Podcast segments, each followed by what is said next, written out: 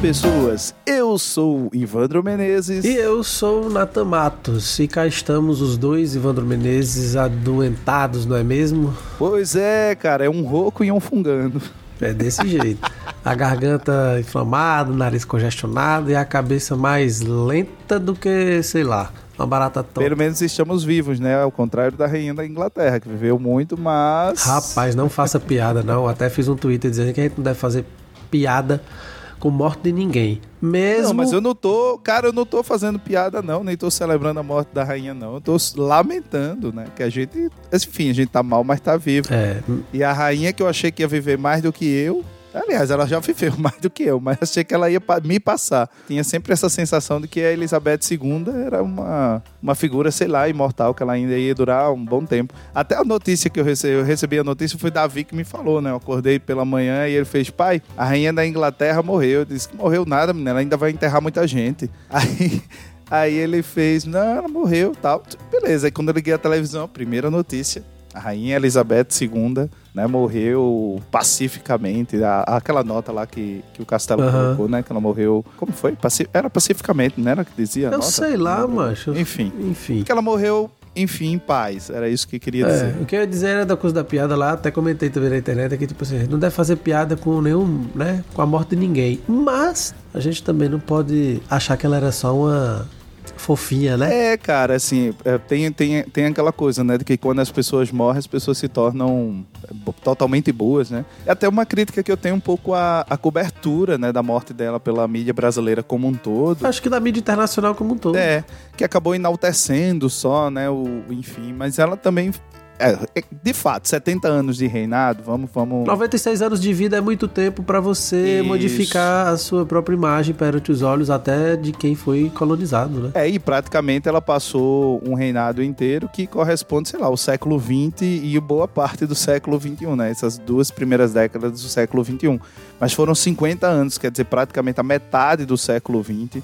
E ela passou a enfrentar transformações muito. que, que é praticamente ali o pós-guerra, né? As, as grandes transformações do século XX, como o processo de descolonização da África, conquista de direitos de grupos e tal. E ela viveu esse tempo e essa época durante o reinado dela, né? Então não dá pra você dar esse desconto de que de alguma forma ali também não estava ganhando com as colônias, enfim, e fazia vista grossa. A própria questão racial agora da, da Meghan Markle, né, que havia uma preocupação, segundo a entrevista que ela deu ali para a Oprah, de qual seria a cor, de quão preto seria o filho dela com o príncipe Harry, então tinha toda... Olha aí. Ainda tem todas essas questões, são questões bem recentes, né, também. É, e curiosamente o pessoal, é, principalmente, enfim, acho que de todo mundo também, né? Pensando nessa coisa, nessa imagem que o capitalismo traz sobre a imagem dela e de outras figuras aí, né?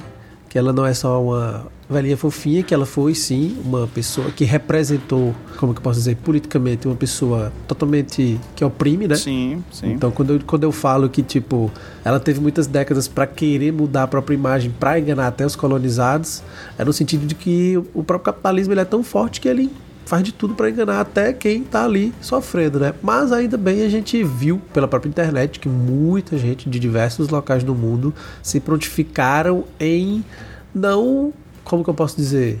Não, não Não apagar essas marcas, né, essas não, críticas. não, é, é, não apagar as marcas e dizer assim, ah, que pena que ela morreu. Não, para esses povos, para essas pessoas que foram duramente colonizadas e que ainda existem colônias, né? Ela não é uma pena, não. É meio que tipo, já foi As tarde. né? Bahamas praticamente tiveram independência ano passado, né? Ano, ano Olha atrasado e tal. E se duvidar, ninguém sabe, assim, pouca gente sabe, né?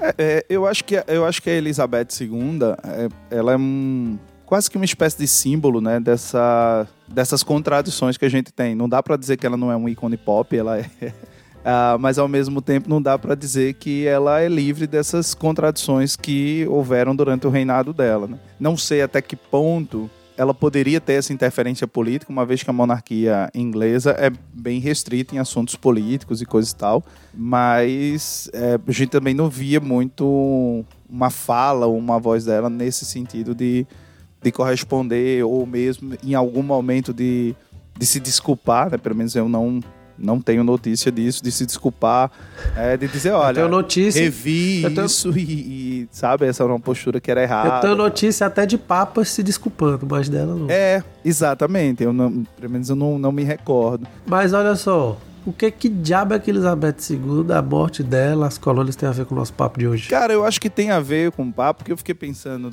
é, exatamente nessas críticas que foram feitas, do modo como a ideia de, de do colonialismo aparece nas obras literárias, né? em algumas obras literárias, em romances. Tanto essa questão dos romances que vão falar um pouco sobre aquela questão da colonização, como também sobre os romances que vão tratar dos efeitos da colonização, quer inglesa, belga, portuguesa, espanhola, enfim, que a gente vai ter dentro disso. Então eu queria papear contigo partindo dessa coisa da notícia da morte da, da Elizabeth II, né, para a gente aproveitar um pouco para falar um pouco sobre essa questão da colonização na literatura, né? Pois é, eu não tenho nenhuma ideia de livros. Eu não publiquei nenhum livro assim, por exemplo. Ô, canalha, tu publicou As Aventuras da China Iron, né?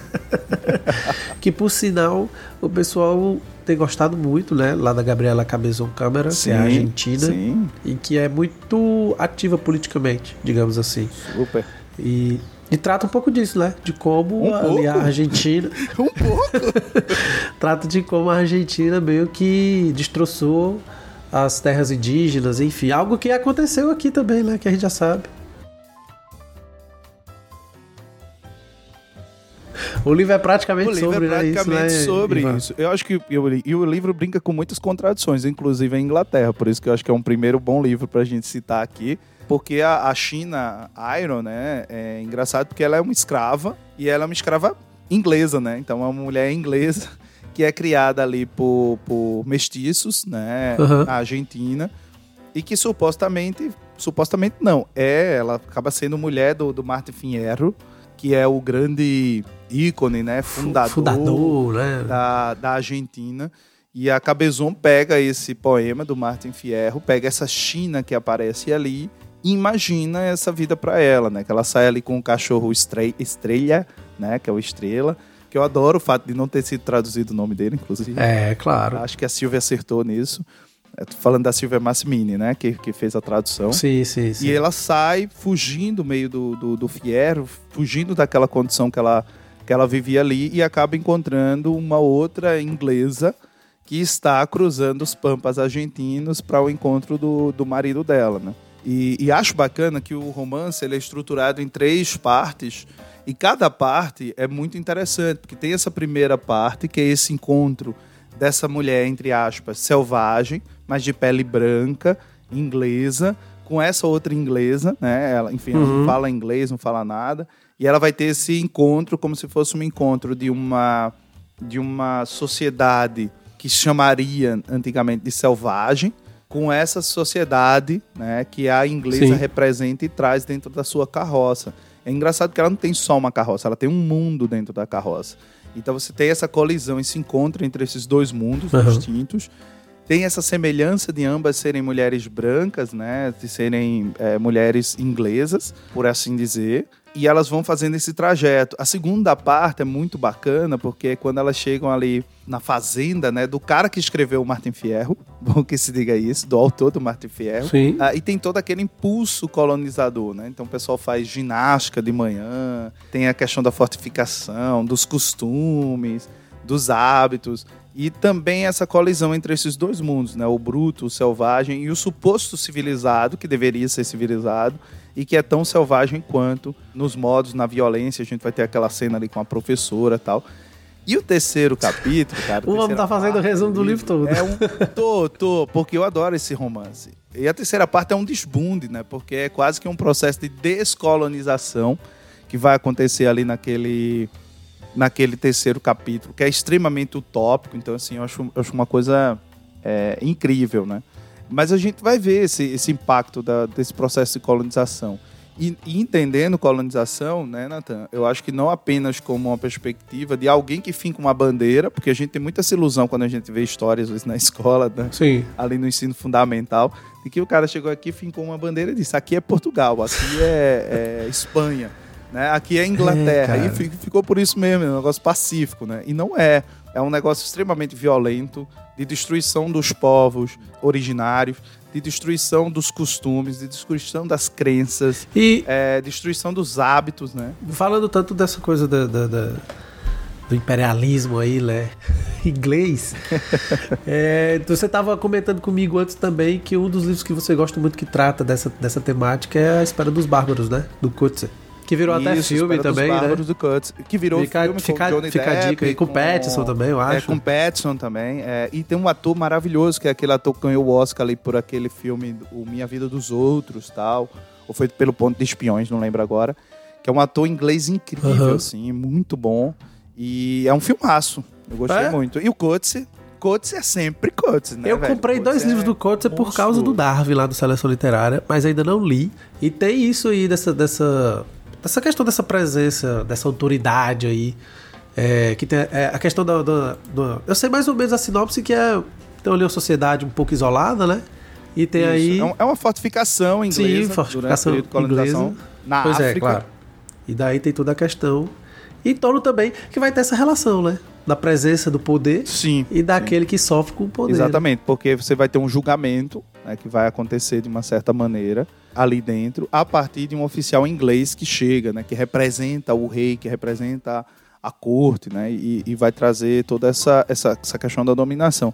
É, e eu acho que o Coetzee trabalha bem isso. Mesmo você pega Desonra, que é o grande clássico dele. Quem nunca leu o Coetzee, eu, eu recomendo comece por Desonra. Já comece assim, arrebentando a porta mesmo. E o Desonra, você vai ver os efeitos desse colonialismo. Uhum. Principalmente ali na África do Sul pós-apartheid, que é quando ele se passa. Né? Lembremos que o apartheid apesar de, é, dessa questão da, da, colonização, não é uma, uma coisa ligada à Inglaterra diretamente, é ligada aos, aos calvinistas holandeses, né, que são os africanos, que vão dominar ali a Holanda, é, que vão, desculpa, que vão dominar ali a política africana, que vão impor o sistema de apartheid. Mas é bem interessante como os efeitos dessa colonização, né, desse colonialismo, eles vão se, se reverberar. Tem também, Natan, um conto que eu lembrei agora da. Qual? Que é aquela. É o Jump Monkey Hill. Tá no, naquele livro dela, No Seu Pescoço. Eu também acho sensacional, cara. Que é uma reunião de escritores de diversos países africanos. Então, eles chamam uma escritora nigeriana, uma escritora da Serra Leoa, escritores da África do Sul tal. E reúne praticamente da África que fala inglês e francês.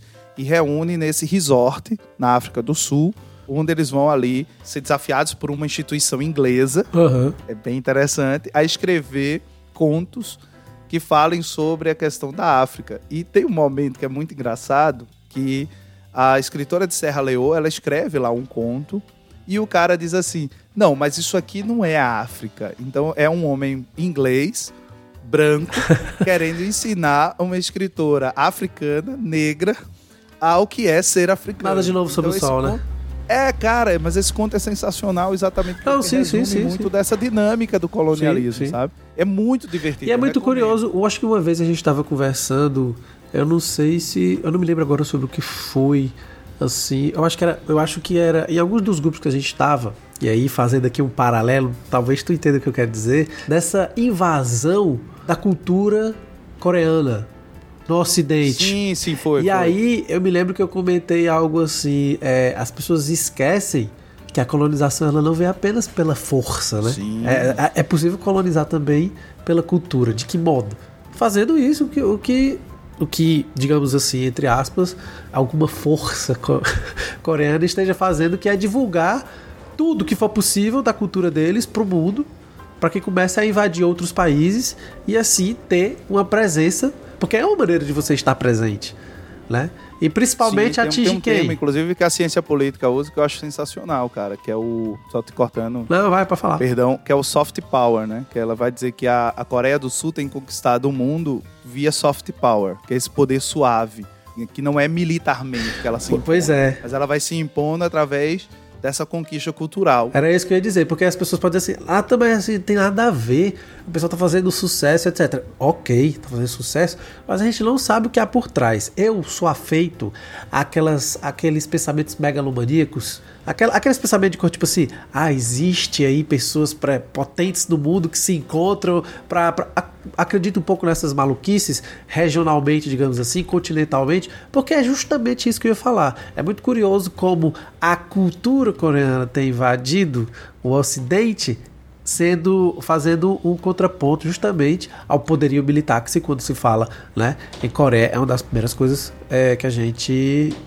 que a gente vai lembrar então assim essa ideia do soft power eu acho que é muito boa e foi boa eu vou, eu vou atrás desse conceito aí porque faz muito sentido, é um velho. sensacional, cara. Que é exatamente. Ele vai dizer que tem duas formas de você conquistar. Porque acaba colonizando o pensamento também. Isso, é esse hard power, digamos assim, esse poder mais duro, né? Que é o militar tal, essa imposição.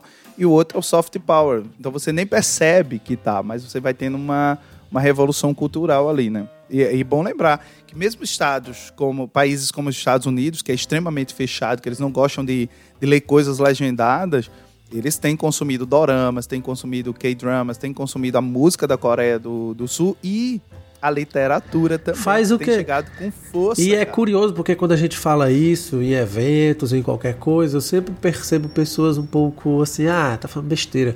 O quanto a literatura, né, vamos partir da nossa área, o quanto a literatura pode mudar o olhar sobre uma cultura, sobre um país, sobre um povo. Porque se você se envolve com a literatura daquele país, você está vendo os doramas, né, Isso. que é produzido pelo aquele país, você está ouvindo o que pessoas daquele país falam, você acaba vendo as pessoas que representam aquilo. E geralmente as celebridades são sempre muito benquistas. Então você acaba vendo o país de uma outra maneira. Claro, basta que a gente lembre que quem ganhou o melhor diretor há três anos atrás, eu acho, foi o, o rapaz do... do Parasita. É. O melhor filme estrangeiro foi o Parasita. O melhor filme foi E de lá para cá, muitas outras coisas começaram a entrar no. Sim, a gente tem uma atriz coreana que ganhou o Oscar de, de melhor atriz coadjuvante por Minari, agora em 2000, que é um filme lindíssimo sobre imigração é, coreana nos Estados Unidos, né? A Vegetariana é um fenômeno literário mundial. Uhum. Ganhou o Booker Prize International, enfim, e é uma, um recorde de venda. Assim, ele é muito bem vendido em países de língua inglesa e abriu as portas, inclusive, para outras autoras contemporâneas coreanas é, chegarem no mundo afora, né? Claro. Então, isso é a partir do momento em que alguém desponta, a primeira coisa que você faz, que o mercado faz é, opa, vou atrás de um sucesso é. desse lá. É como se fosse uma mina, é foda, as comparações elas surgem muito facilmente, né? É como se fosse uma mina bruta de diamante que não foi explorada ainda, culturalmente, digamos assim. E tem um lance, sabe, Nathan, que é você vê como é, essa questão do soft power e desse, desse processo, desse outro processo de dominar pela cultura, ele é relevante há alguns anos atrás, então tinha uma tradução da vegetariana, tinha, era uma capa verde, inclusive. A vegetariana foi lançada no Brasil e passou batido. Aí, depois que veio toda essa onda sul-coreana com o K-pop, é, com o cinema e a literatura foi sendo descoberta, a vegetariana ganha prêmio, se expande e ganha uma nova edição aqui no Brasil com nova tradução feita e lançada pela Todavia e ver o fenômeno. Acho que não trazer trazer o título vegetariana é o mais importante porque acaba mostrando isso. É muito bom porque acho que a gente fez um paralelo aí dessa, dessa questão.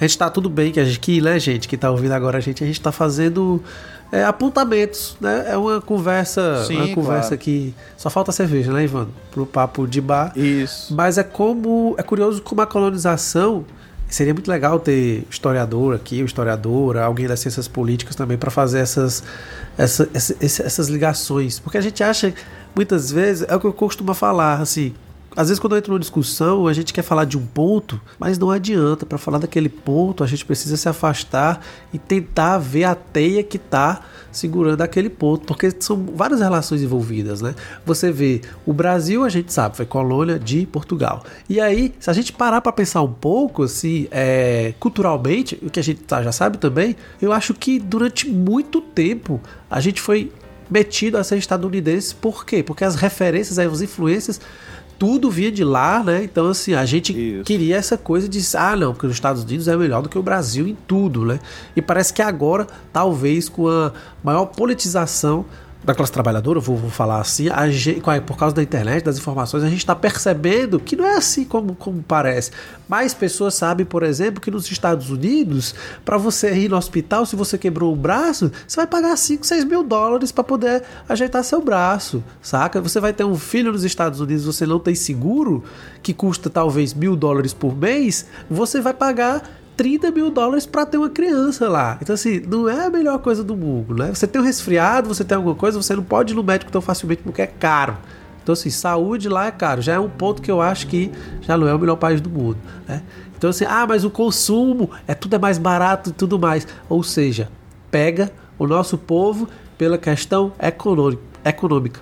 Sem, sem, se, se a gente parar para pensar, a gente já teve momentos aqui muito vantajosos, onde o trabalhador recebia acima da inflação, era um ganho real, a gente tinha um poder aquisitivo muito bom. E se a gente for comparar, devia ser, não vou dizer a mesma coisa, né? Equiparando, mas a gente vivia bem. Sim. E agora não. É impossível não, não falar, né? Mas a eleição está chegando, então vamos deixar aí. A gente está gravando esse episódio no dia 13. É, eu estou datando só por causa do dia aqui, tá, Ivan?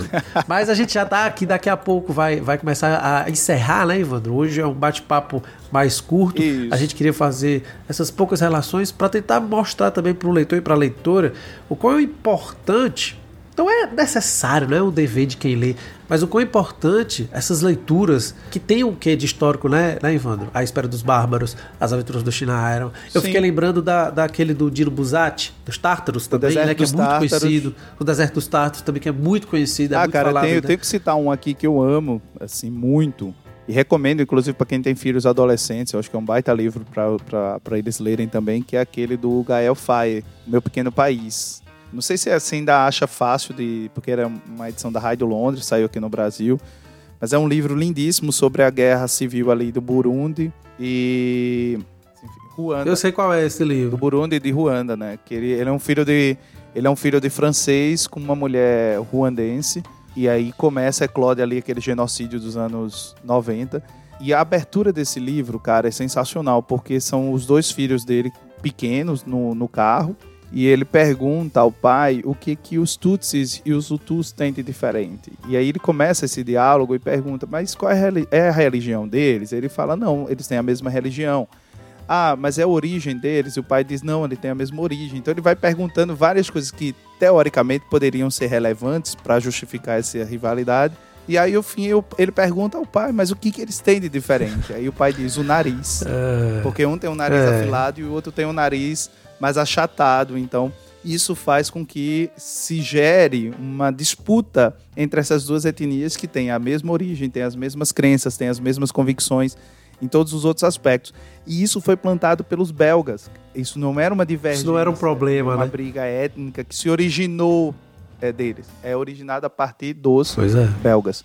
Né? E aí você tem um, ah, como, como vai falar, inclusive, a Escola Tica, a Escola Tic Mukassonga, que é uma escritora também que eu gosto muito, que vai falar sobre essa questão, ela, ela acaba dizendo que você tinha maridos, Hutus, que eram casados com mulheres Tutsis e eles matavam a facões, as, as esposas, os filhos, uhum. né, única e exclusivamente porque tinham um nariz mais afilado. Então você vê o absurdo que é é, quando essas ideias e quando o colonialismo e o impacto do colonialismo pode ter sobre um, um povo, sobre, sim, sim. sobre uma nação. E aí também o cara percebe o papel relevante da Não, pois é. como a literatura, através de livros, de romances, de contos como esse, trazem e propõem a você essa reflexão, porque dificilmente, talvez a pessoa que chega àquele romance chegaria a um livro de, de ciência política, ou de sociologia, ou de história, que vai tratar aquele tema de forma mais dura, mais dura que eu falo de forma mais acadêmica, né? Então você acaba tendo uma, uma imersão através desses livros de memória, como os da escola como Kassonga, através de romances como o do Coetzee, através de romances como o do Gael Faye, através de romances como, por exemplo, o da Chimamanda Ngozi Adichie, os dois primeiros romances dela, inclusive Meio Sol Amarelo e o Hibisco Roxo, são categóricos sobre os efeitos desse processo de colonização. É, e eu estou citando, situando aqui na África, mas se a gente for observar, no Brasil a gente também vai ter livros, na América Latina a gente também vai ter livros, no Vietnã a gente vai ter livros, na literatura de Taiwan a gente vai ter romances também que falam isso, da Coreia né, também, você tem um Pachinko, por exemplo, que vai falar um pouco sobre a imigração é, dos coreanos para a China. E todo não se preocupem, o Ivandro vai fazer a lista de tudo que ele tá falando aqui, porque eu, eu não imaginava que o homem tinha lido tanto livro assim, não, sobre que, que, que havia esse tema. Mas é isso, tu, tu tava continuando coisa que é, tu me interrompeu, canalha. Mas é, mas é justamente isso. Mas, mas é Normal, justamente garoto, isso, assim, a normal. gente, quando a gente se deparar com esses livros, né, que apontam para alguma relação política, né, ou humanitária, enfim, social, eu acho que a gente tem cada vez mais é se aprofundar um pouco que seja nesses temas e atrás, porque é por incrível que pareça, eu vou contar da minha experiência pessoal enquanto era é, adolescente, né, assim, um, um jovem. O que é que acontece? Fui ler Dostoiévski e tinha um amigo também, tinha amigo, tinha dois amigos, três amigos que eram historiador, então tava sempre falando ali sobre, tentando falar sobre política. Eu não, não lia tanto quanto, né? Porque o historiador tá sempre mais, tá sempre mais, digamos assim, parte do princípio que Um tá passo à frente. um passo à frente ali de entender um pouco mais da história do nosso país, o que é estar muito à frente já para entender várias questões. Então, e eles não liam muito literatura, mas ouvindo eles, por incrível que pareça, quando eu li o Dostoiévski e vendo eles falarem, eu fui atrás de entender um pouco do que? Da história da Rússia. E aí fui cair aonde? Fui cair lá nos comunistas, nos bolcheviques, nos mencheviques. Oh. Até porque isso aparecia. Até Aí isso aparecia no- no- no- nos romances dos Dostoiévski. Então, assim, quando você parte, e aí você vai atrás de referências, né? Você vai atrás de entender. Até hoje eu me lembro, tem muita gente que eu falo, fala que é um livro, entre aspas, assim. Mais ou menos e tal, que é aquele, a história da riqueza do homem, do, do Huberman, né? do Léo Huberman. Mas eu me lembro até hoje o quanto ele me mostrou que a classe trabalhadora era uma fodida, sofrida, e que a gente tinha que realmente, como disse o Marx lá, né? Que a gente tinha que se unir para mudar esse caralho. E algumas coisas a gente conseguiu mudar aí em várias sociedades, nem todas, porque o capitalismo é muito forte. E acho difícil mesmo fazer alguma coisa diferente disso aí, porque o ser humano é complicado. Mas assim, só para mostrar o quanto a literatura me moldou. Enquanto eu fui. Assim, é, eu, eu fui fazendo um ciclo vicioso, né? Um livro me levou a outro, que me levou a uma referência, que me levou a outra, que eu fui atrás.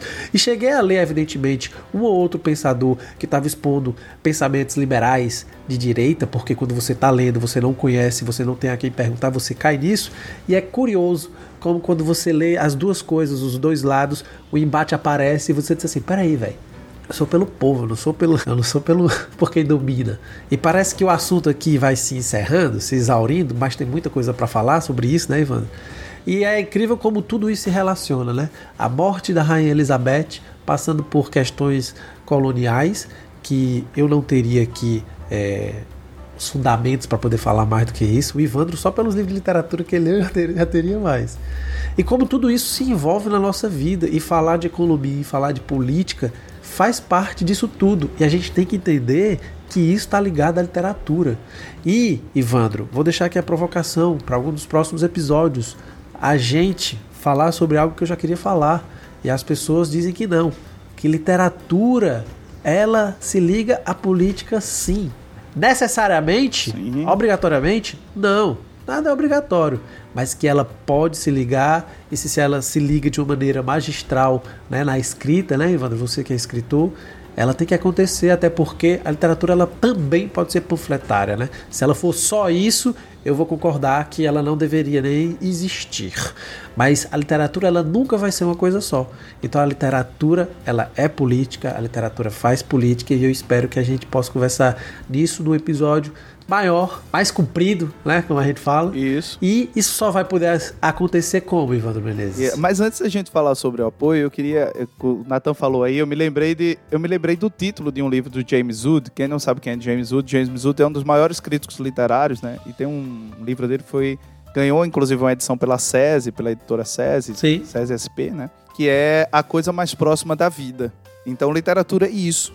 Mais próximo é, da vida. talvez a coisa mais isso aí próxima foi, da foi vida. bonito agora. Pois é, cara, tinha que encerrar assim de um, jeito bonito, né?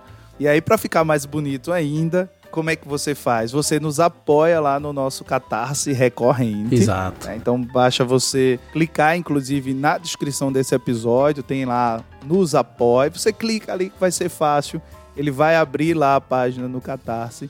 E aí, por- a partir de 7 reais, você já consegue nos apoiar. É, E nesse apoio, inclusive, desse episódio, você aproveita, né, como forma de condolências à rainha Elizabeth II, né? E como forma de você nos ajudar a ler mais livros sobre colonialismo, a trazer mais papos sobre isso, a trazer convidados para aqui, a fazer programas maiores até, em que a gente traga mais nuances sobre esses temas, sobre esses assuntos, a partir de sete reais, gente. O que é sete reais? Sete reais não é uma coxinha boa, entendeu? E você, se você deixar de comer uma coxinha boa, o que, que vai acontecer? Menos triglicerídeo, menos colesterol, uma pessoa mais saudável Exatamente. e mais informada sobre literatura. Pois então é né? isso. Então, nos ajude nisso aí. Excelente, excelente, excelente. Então vamos que vamos. O papo foi gostoso demais, pelo menos da minha parte aqui. Achei. Espero que você que está nos ouvindo tenha gostado. Também achei. Pra quem não esperava nada, né, Natan? Como você, saiu, foi conversa. É, a gente veio despretensiosamente aqui hoje bater um papo